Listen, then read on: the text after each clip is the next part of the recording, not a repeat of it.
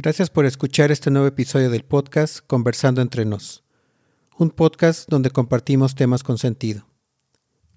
En el episodio de hoy de Conversando entre nos, continuaremos con la segunda parte de este episodio conversando sobre el año de 1964 y lo que se considera como el segundo gran impulso de la liberación femenina, y lo sucedido alrededor de la resolución de los derechos civiles de 1964 en Estados Unidos, analizando cómo ambos movimientos reforzaron los cambios sociales y políticos de finales de la década de los 60 y que continúan vigentes en este siglo XXI y evolucionando. Y sin más demora, comencemos con este episodio.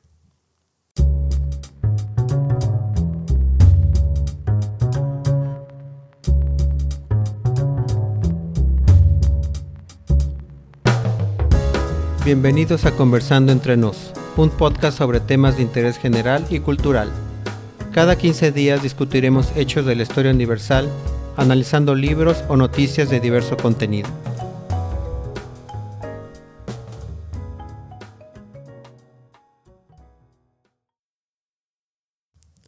¿Qué tal amigas y amigos? Yo soy el Bruja y nuevamente les doy las gracias por su tiempo. Este episodio de la temporada 2 del podcast es la segunda parte del episodio 1964. Y en esta parte conversaremos sobre el libro The Feminine Mystique, y cómo influyó para el despertar de la mujer en la sociedad mundial. Y también conversaremos sobre la resolución de los derechos civiles de 1964 en Estados Unidos y sus repercusiones. Antes de entrar de lleno en esta segunda parte, recordemos que en la primera parte de este episodio conversamos sobre lo que fue la década de 1960 y desmenuzamos la historia sobre el año de 1964 en particular, conversando sobre la importancia de los Beatles y Mohamed Ali en el proceso de cambio que se vivió durante esta década. Bien, comencemos esta primera sección de este episodio, regresando otra vez a 1964, para conocer qué fue exactamente el libro The Feminine Mystique y cómo ayudó a transformar la mentalidad de la mujer en la sociedad mundial en aquellos años.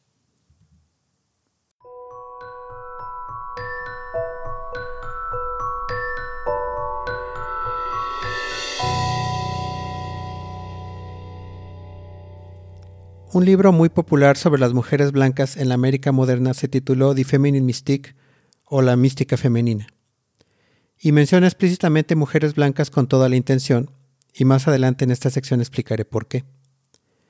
El libro fue escrito por Betty Friedan y publicado en febrero 19 de 1963. La idea conocida como mística femenina era la idea tradicional de que las mujeres solo tienen un papel básico que desempeñar en la sociedad debían tener hijos y quedarse en casa para criarlos. En su libro, Friedan urgió a las mujeres a establecer una vida profesional propia. Bien, pero paremos un poco y conversemos sobre quién fue Betty Friedan para poder tener más contexto sobre de dónde surgió este, este libro. Betty Naomi Goldstein nació el 4 de febrero de 1921 en Peora, Illinois. Sus padres eran inmigrantes. Su padre era de origen ruso y trabajaba como joyero, y su madre húngara era una periodista que abandonó la profesión para formar una familia. De acuerdo con biography.com, Betty asistió al Smith College, una institución líder para mujeres para estudiar psicología. Ahí comenzó a ver los problemas sociales desde una perspectiva más radical. Se graduó en 1942 y comenzó un trabajo de posgrado en la Universidad de Berkeley en California. Irónicamente, Friedan terminaría abandonando su búsqueda de un doctorado en California, después de ser presionada por su novio. Pero continuó yendo a Nueva York para trabajar como reportera. Betty se casó con Carl Friedan en 1947 y la pareja tuvo tres hijos. La familia se mudó de Queens a los suburbios del condado de Rockland, en Nueva York, en 1956 y aceptó el trabajo de ama de casa mientras trabajaba por cuenta propia para revistas para mujeres y así aumentar los ingresos familiares. De acuerdo con History.com, fue una reunión del Smith College donde Friedan encontró inspiración para lo que se convertiría en The Feminine Mystique.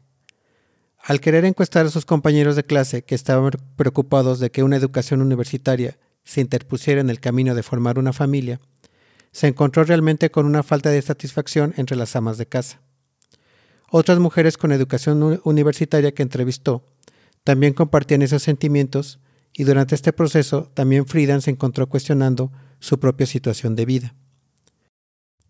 Como ícono del movimiento por los derechos de las mujeres, Betty Friedan hizo más que escribir sobre limitar los estereotipos de género. Fue cofundadora de la Organización Nacional de las Mujeres, llamada NOW, en 1966, y fue su primera presidenta.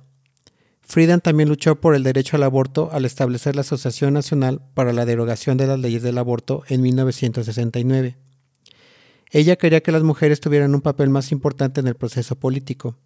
Con otras feministas destacadas como Gloria Steinem y Bella Psug, Friedan ayudó a crear la Asamblea Política Nacional de Mujeres en 1971.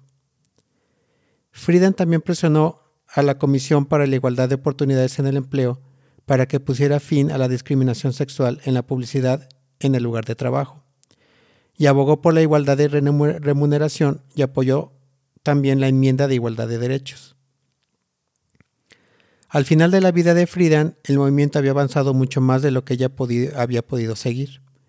Algunas feministas ya la habían criticado por su falta de atención a los problemas que afligen a las mujeres lesbianas, pobres y no blancas, donde según había hecho comentarios despectivos hacia estos grupos de mujeres. Betty Friedan murió de insuficiencia cardíaca el 4 de febrero de 2006 en Washington, D.C. Bien, ahora sí continuemos entonces hablando sobre el libro y por qué considero que tiene relevancia en los sucesos del año de 1964. En el libro de The Feminine Mystique de 1963, Friedan señala la insatisfacción de las mujeres estadounidenses ya que critica la creencia generalizada, posterior a la Segunda Guerra Mundial, de que las mujeres encontrarían la mayor satisfacción en la rutina de la vida doméstica, realizando tareas de casa y cuidando a los niños.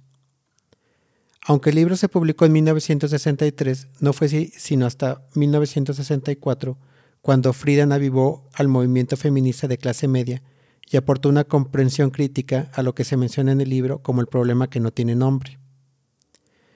Pero, ¿realmente era posible eliminar un problema que no tiene nombre? Para Betty Friedan y las millones de mujeres estadounidenses que se identificaron con su libro, abordar este problema sería no solo posible, sino obligatorio. El éxito de ventas fue histórico. Solo en 1964, The Feminine Mystique se convirtió en el libro de no ficción más vendido con más de un millón de copias vendidas, y fue traducido al menos a una docena de idiomas, con más de 3 millones de copias vendidas hasta el 2006, que fue el año cuando murió Friedan. Les comparto que, aunque el libro tuvo mucho éxito en la década de los 60, desde antes de su publicación ya se consideraba polémico. El presidente de la editorial se refirió al texto como exagerado y provocador. Por ejemplo, una revisión del New York Times rechazó su premisa y afirmó que los individuos eran culpables de su propia insatisfacción, no la cultura. Pero como ya lo conversamos, y a pesar de esa polémica, el libro fue un éxito para las lectoras. Para crear The Feminine Mystique, Friedan incluyó tanto las experiencias de las mujeres con las que se entrevistó, como también sus propias perspectivas. Se dispuso a derribar los mitos sobre la supuesta felicidad de las mujeres y su papel en la sociedad, como diría Friedan en el prefacio del libro, y abro comillas. Gradualmente, sin verlo con claridad durante bastante tiempo, me di cuenta de que algo anda muy mal en la forma en que las mujeres estadounidenses están tratando de vivir sus vidas el día de hoy. Cierro comillas. El párrafo del libro que no dudo que siga vigente en las generaciones de mujeres desde 1963 es, y abro comillas, el problema permaneció enterrado, tácito, durante muchos años en la mente de las mujeres estadounidenses. Fue una conmoción extraña, una sensación de insatisfacción, un anhelo que las mujeres sufrieron a mediados del siglo XX en Estados Unidos. Cierro comillas. El libro de Friedan hizo un llamado a las mujeres que estaban descontentas con su supuesta vida perfecta y abordó su descontento con el sexismo arraigado en la sociedad que limitaba sus oportunidades profesionales. Creo que The Feminine Mystique dirigió una verdad únicamente para las mujeres blancas con, e-, con educación universitaria, de clase media que cuidaban la casa, criando hijos y lidiando con la falta de realización, y no reconoció las circunstancias de otras mujeres. Las feministas de raza negra y gays estuvieron en gran parte ausentes de las páginas de The Feminine Mystique, y en su trabajo posterior como activista, varios miembros del movimiento feminista llegaron a chocar con sus creencias y su temperamento explosivo. Friedan sería criticada por sus opiniones en medio de un entorno cambiante que simplemente la, alcanzó. Friedan nunca supuso que su libro le llegaría a más personas en el mundo y no únicamente a las estadounidenses de raza blanca, tal cual como lo comenté hace unos minutos. Sí debo de mencionar que el libro de The Feminine Mystique fue claramente dirigido a las mujeres de raza blanca de los Estados Unidos. Pero si quitamos esa limitación, las ideas del libro por supuesto que aplican a todas las mujeres que luchan contra el problema que no tiene nombre, y que se refiere a la insatisfacción personal de creer que la mujer solo sirve para ser ama de casa y para cuidar a los hijos, llevándolas a la depresión y a la insatisfacción personal y profesional. Es un problema no solo de las mujeres blancas de Estados Unidos, sino de todas las que pueden ser identificadas con este problema. Por ejemplo, yo recuerdo que cuando era niño, efectivamente la propaganda de ese entonces iba dirigida a decir que regalar el 10 de mayo, que es el Día de la Madre aquí en México, refrigeradores o aparatos de limpieza, iba a ser feliz a mamá. O que un mejor detergente haría felices a las señoras de la casa. Y tal cual crecemos con esa idea inculcada, y eso es justo lo que The Feminine Mystique menciona como el problema que no tiene nombre. Y yo no soy norteamericano, pero me queda claro el mensaje del libro aunque claramente haya sido dirigido a las mujeres blancas norteamericanas. Pero creo que podemos dejar de lado esa limitación de que fue dirigida a mujeres blancas y no se busque lo que no se dice, sino comprendamos lo que sí se dice. El libro de Friedan muestra un análisis detallado de cómo la sociedad socava a las mujeres para mantenerlas en casa bajo el apodo de ocupación ama de casa. Igualmente recuerdo que cuando estaba en la escuela y preguntaban a qué se dedicaba mi mamá, no sabía qué responder. Y claramente recuerdo cómo mi maestra de primer año me dijo, ponle ocupación ama de casa. Y así viví por muchos años diciendo que la ocupación de mi mamá era ama de casa. Pero en mi mente de niño no me quedaba claro cómo ser ama de casa era una ocupación así como decir ocupación ingeniero u ocupación arquitecto. Pero eso es justo lo que menciona el libro, que para ser más honroso el quedarse en casa, hicieron creer a las mujeres que ama de casa era como una profesión.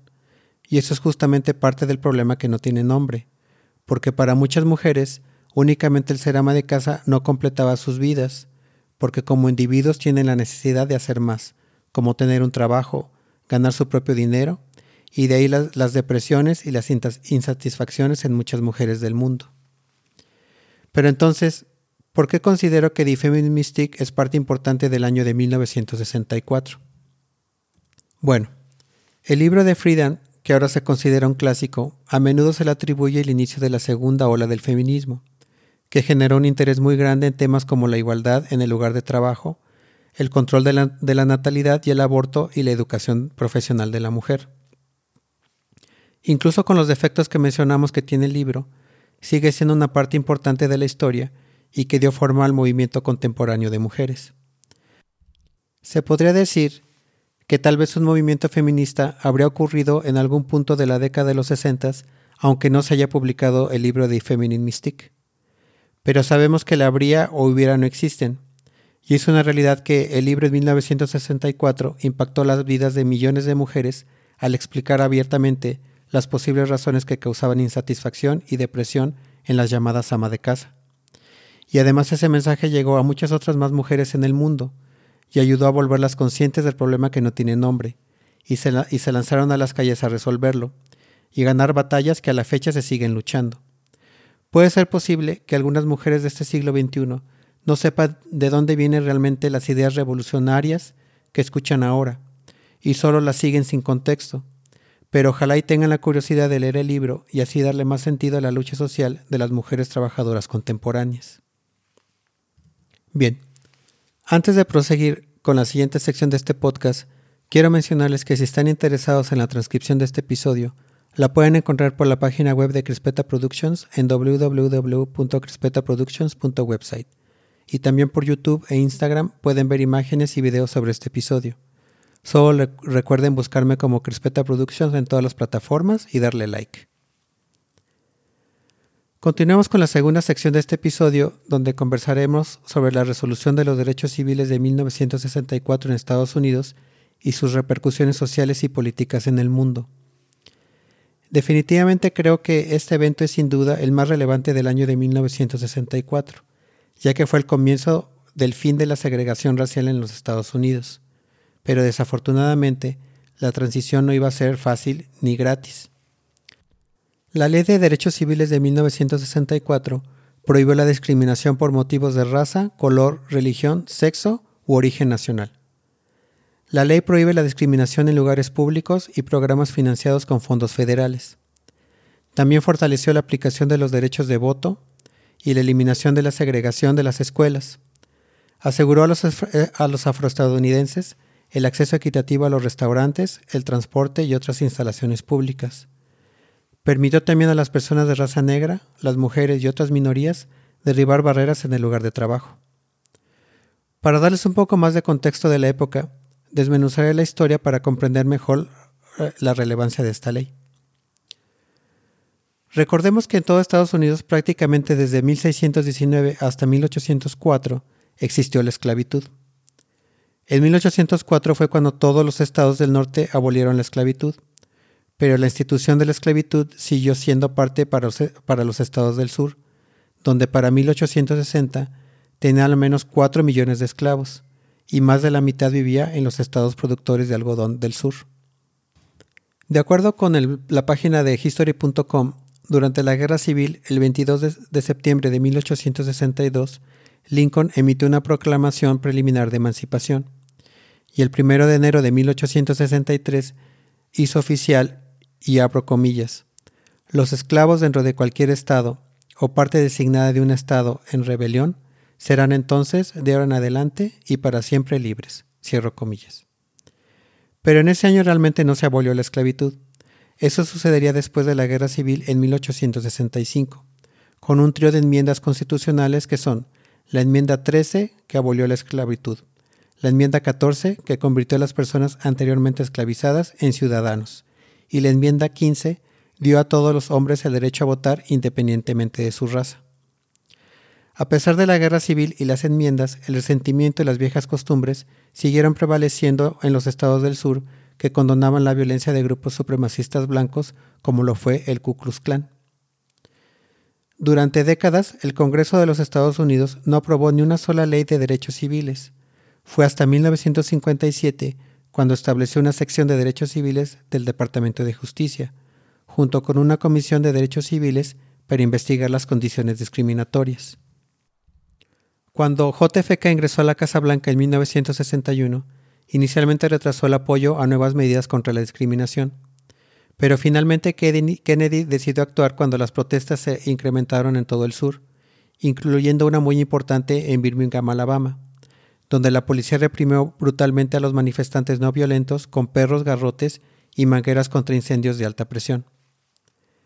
En junio de 1963, Kennedy propuso la legislación de derechos civiles más completa hasta la fecha, diciendo que Estados Unidos, y abro comillas, no será completamente libre hasta que todos sus ciudadanos sean libres, cierro comillas. Kennedy fue asesinado en noviembre de ese año en Dallas después de lo cual el nuevo presidente Lyndon Johnson asumió inmediatamente la causa hasta llegar a su aprobación el 2 de julio de 1964. Bien, realmente esto era solo el comienzo, pero el camino no iba a ser fácil, y a la fecha se sigue viendo discriminación racial en Estados Unidos. Es verdad que ya existen más derechos y menos restricciones, pero el perfilar a las personas por su color o raza sigue siendo un problema grave en el país norteamericano. Conversemos entonces sobre lo que sucedió en el mundo en el año de 1964, después de haberse firmado la Ley de, los Derechos Civiles. Comenzaré con un movimiento que se llamó de la libertad de expresión y que a mi parecer abrió la puerta para que en las universidades del mundo se comenzaran a formar movimientos estudiantiles que ayudaron a generar cambios en la sociedad. El movimiento de libertad de expresión fue una protesta estudiantil masiva que tuvo lugar durante el año académico de 1964 a 1965 en el campus de la Universidad Berkeley de California. El movimiento estuvo informalmente bajo la dirección central del estudiante graduado de Berkeley, Mario Sabio. ¿Por qué considero relevante este movimiento?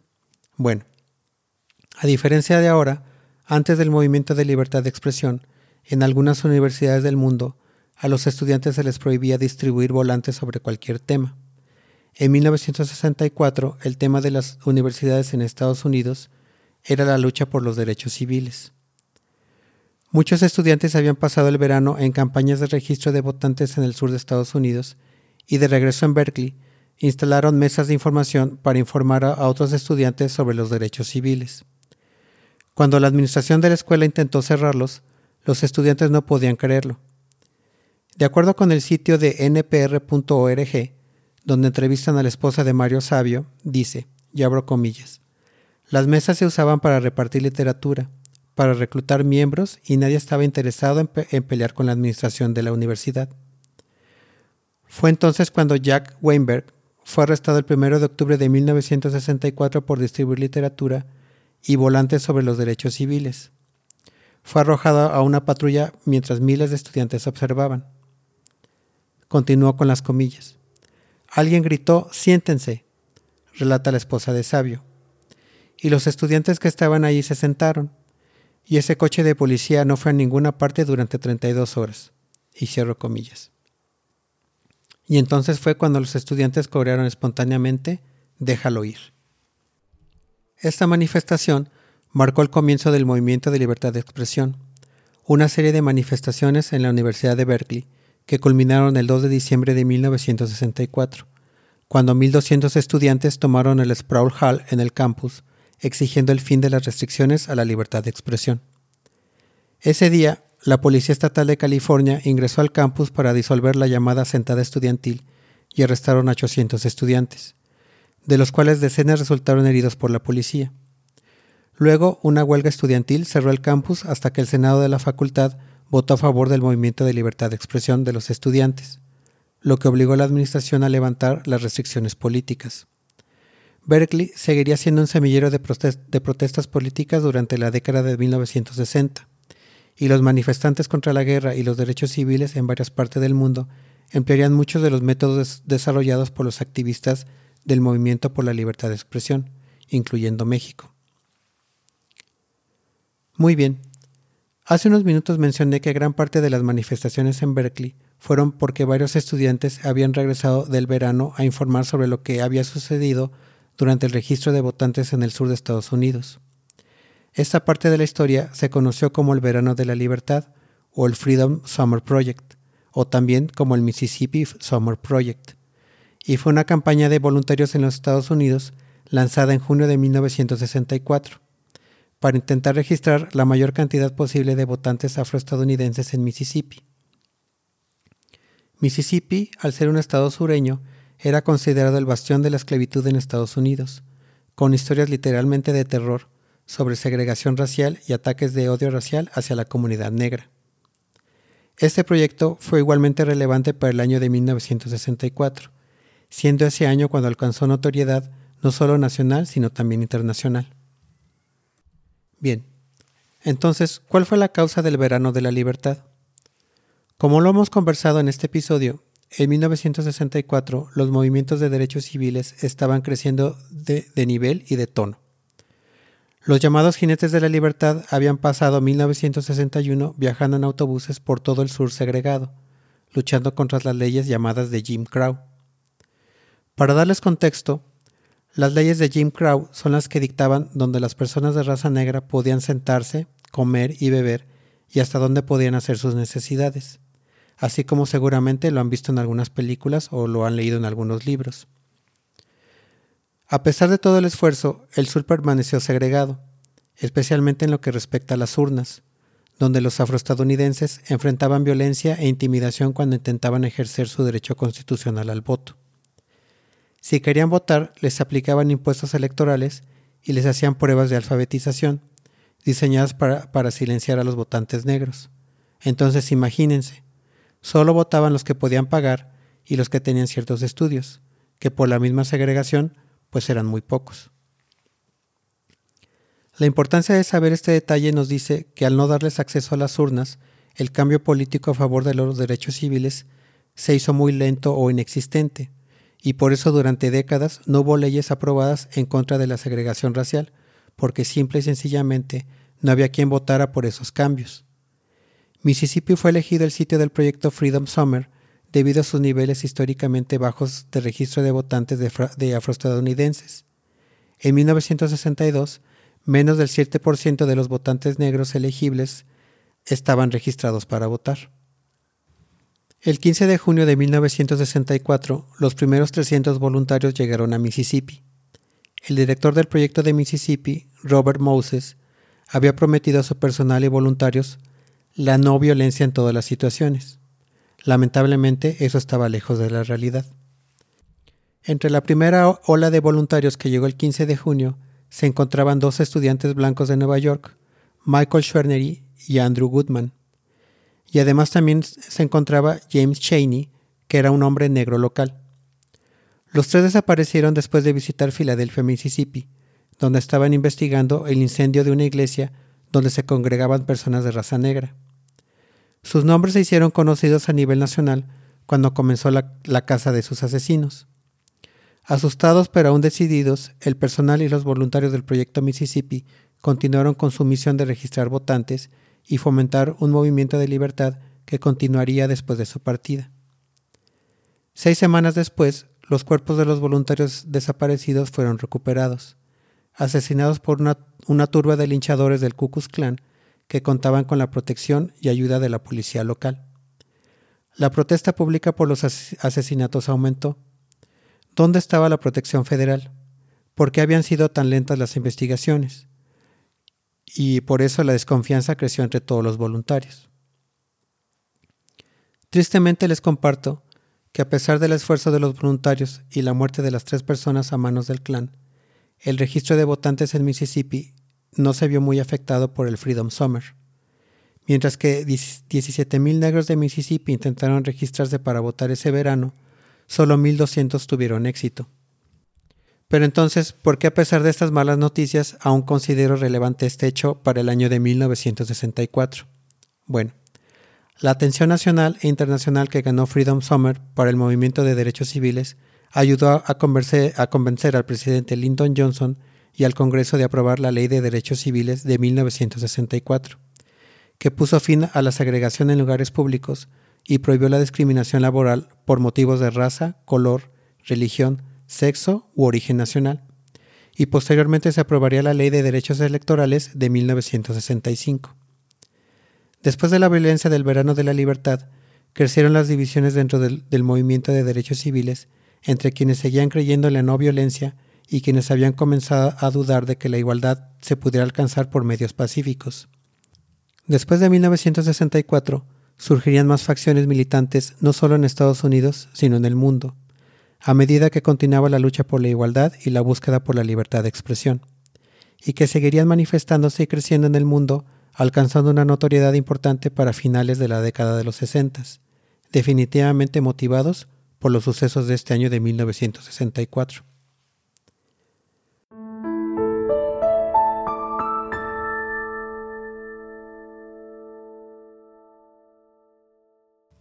Muy bien amigos y amigas, ya para finalizar, Recordemos que en esta segunda parte de este episodio conversamos sobre el libro The Feminine Mystique de Betty Friedan y cómo ayudó a impulsar de nuevo el movimiento de liberación femenina al ser leído por millones de personas en 1964.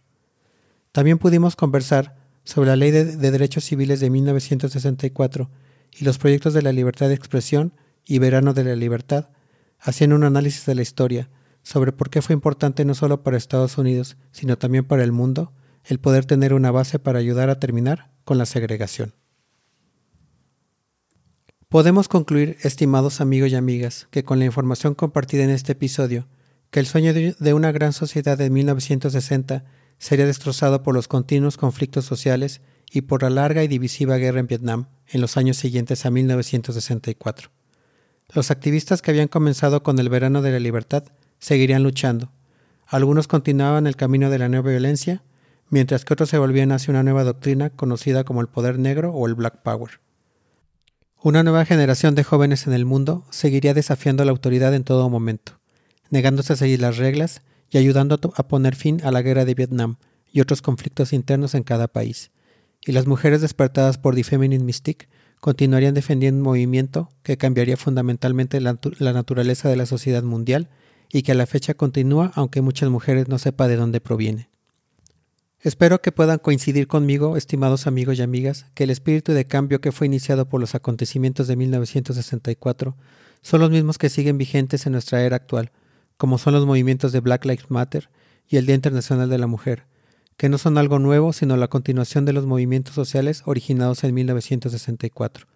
Conocer y comprender la historia nos hace más conscientes de nuestros objetivos y hasta dónde debemos de fijar nuestras metas como sociedad. Gracias por su tiempo y no se pierdan el siguiente episodio donde hablaremos sobre la versión de radio de La Guerra de los Mundos de H.G. Wells y que fue narrada por Orson Welles en 1938, que literalmente asustó a la nación estadounidense haciéndole creer que los marcianos estaban tomando el control de la Tierra. Compartiremos todos los hechos históricos y curiosos alrededor de esta transmisión. Yo soy el Bruja y les doy las gracias por haber escuchado este episodio de Conversando entre nos.